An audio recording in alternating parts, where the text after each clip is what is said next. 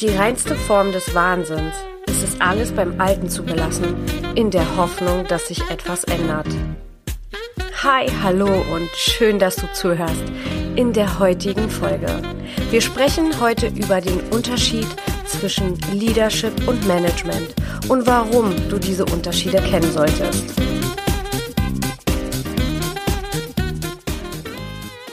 Einige führen schön, einige führen eher ärmer und einige führen gar nicht.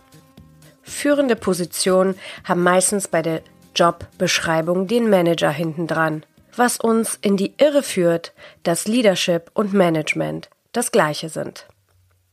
Dem ist aber nicht so. Und deswegen legen wir gleich los mit der Erklärung der Unterschiede. Der erste große Unterschied zwischen Leadership und Management ist, dass Leadership schon immer existierte. Es ist zeitlos. Management wiederum ist das Produkt der letzten 100 Jahre. Es entstand aus der Komplexität der wachsenden Organisation in den letzten 100 Jahren. Machen wir mal kurz einen Ausflug in die Blütezeit der 20er Jahre. Zwischen 1919 und 1932 gab es in Deutschland alleine 18 Nobelpreisträger. Einer davon ist Albert Einstein, den ihr heute zum Einstieg gehört habt. Zusätzlich zeigte sich in Deutschland die Ingenieurkunst und 1918 wurde in Deutschland der Acht-Stunden-Tag gesetzlich festgelegt. Diese neu entstehenden komplexen Organisationen wie Eisenbahngesellschaften und Autounternehmen brauchten also Management, um nicht in Chaos zu enden, aber auch um die Qualität und die Profitabilität messbar zu machen. Leadership dagegen ist etwas total anderes. Es schafft keine Konstanz oder Ordnung. Leadership schafft Wachstum. Leadership ist eine Vielfalt von entstehenden Aktionen, um Menschen zu inspirieren, sich mit einem Ziel zu verbinden. Leadership ermutigt, sich zu bewegen, die Hindernisse zu überwinden, die auf dem Weg zum Ziel entstehen. Mir persönlich hat das sehr geholfen, diesen Unterschied zu kennen. Denn wenn ich noch an meine Startzeiten als Führungskraft denke, bin ich oft in Situationen gekommen, wo ich mich mit meinen Kollegen verglichen habe. Ich war die Person, die viel lieber an der Front war und die administrativen Sachen mh, hm, ziemlich lange hat liegen lassen, also bis zum letzten Knall sozusagen. Die anderen haben es aber geliebt, an Excel-Tabellen zu sitzen oder Auswertung zu machen. Deadlines wurden sozusagen immer eingehalten. Und ja, das gab mir oft das Gefühl, dass ich ein Chaot bin. Dem ist aber nicht so, denn meine Fähigkeiten liegen einfach auf einem anderen Gebiet. Außerdem mochte ich Zahlen, ich äh, mag Analysen. Der einzige Unterschied ist, dass ich sie gerne, ja, fertig serviert bekomme, so dass ich sie einfach nur lesen brauche. Den Unterschied zu kennen zwischen Management und Leadership hat mir unglaublich geholfen, mich besser zu verstehen und vor allem hat es mir geholfen zu verstehen, dass beide Typen wichtig sind. Keiner ist besser oder schlechter als der andere. Heute werde ich euch den Unterschied zwischen Leadership und Management anhand eines Projekts darstellen. Sprich, wir bewegen uns in diesem Projekt vom Start zum Aufbau über die Ausführung bis zum Ergebnis. Starten wir mit dem Punkt 1, den Aufbau des Projekts. Im Management ist es die Planung und Budgetierung.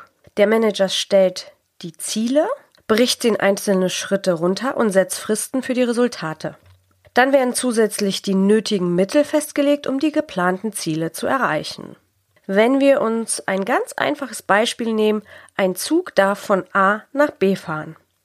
Dann macht der Manager Folgendes. Er budgetiert, was kostet der Zug und die Fahrt, welche Ausgaben gibt es im Gesamten, dann plant der Manager die Fahrt, wie viele passen in den Zug, was sind die Marketingkosten und wie viele Zugtickets dürfen wir verkaufen, damit die Fahrt profitabel ist.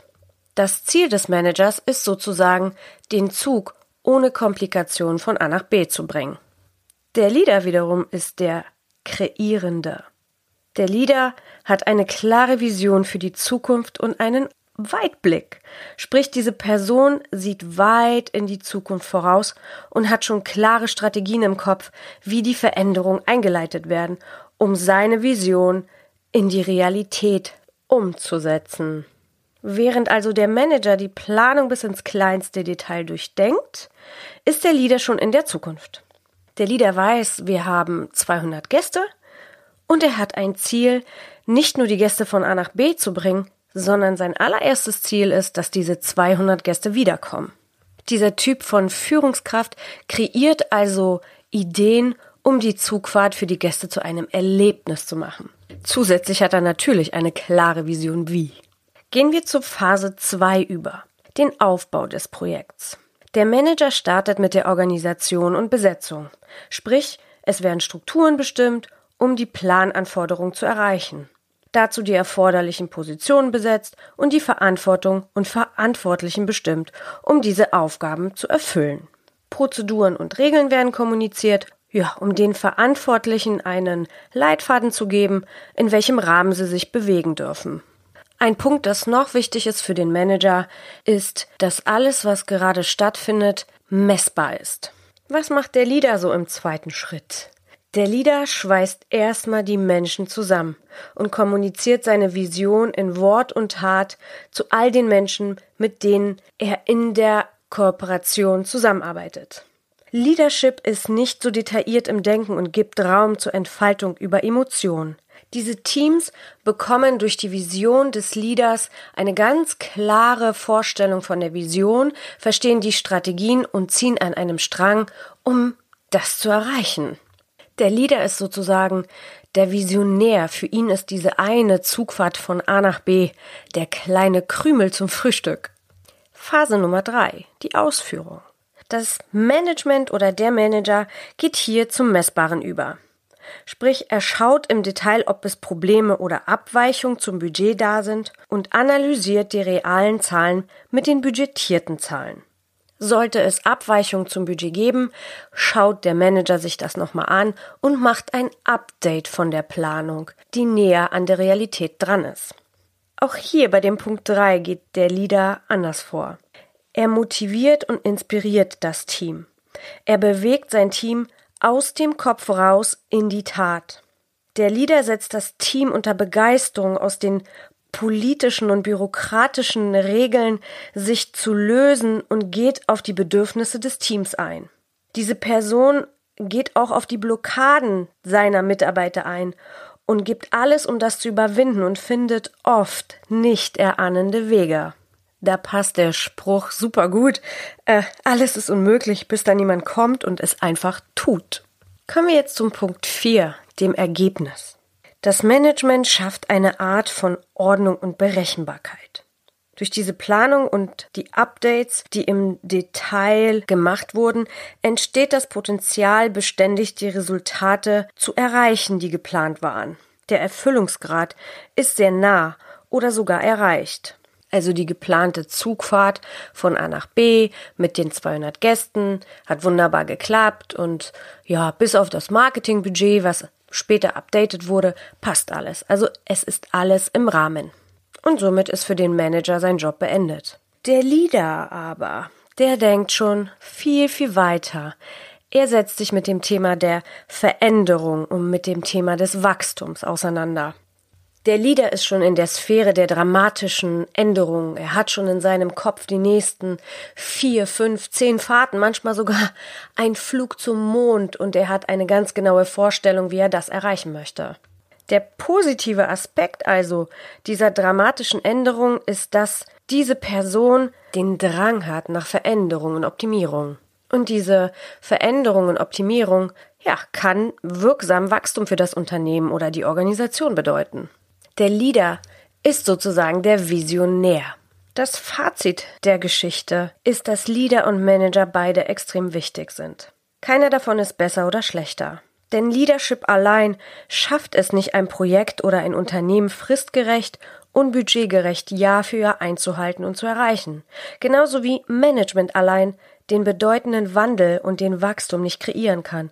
Ein Unternehmen braucht also beide Formen denn sie können sich beide fruchtbar ergänzen. Eine Frage stellt sich, ob eine Führungskraft beides sein kann. Und meiner Meinung nach ja, das kann sie. Aber trotzdem gibt es bei Menschen immer eine Tendenz zu. Tendenz zum Manager, mehr die Hingabe für die organisatorischen Sachen zu haben oder die Tendenz zum Leader, dem Visionär, die Person, die die Teams in Richtung Zukunft zieht. Ich hoffe, diese Folge hat euch etwas gebracht und ihr könnt euch besser einordnen und vor allem besser verstehen. Wenn euch diese Folge gefallen hat, dann freue ich mich sehr über eine Bewertung bei iTunes. Und auch in dieser Folge wird es von mir eine Buchempfehlung in den Shownotes geben. Ansonsten könnt ihr euch natürlich sehr gerne mit mir vernetzen bei Facebook oder bei Instagram und mir euer Feedback zu diesem Thema geben.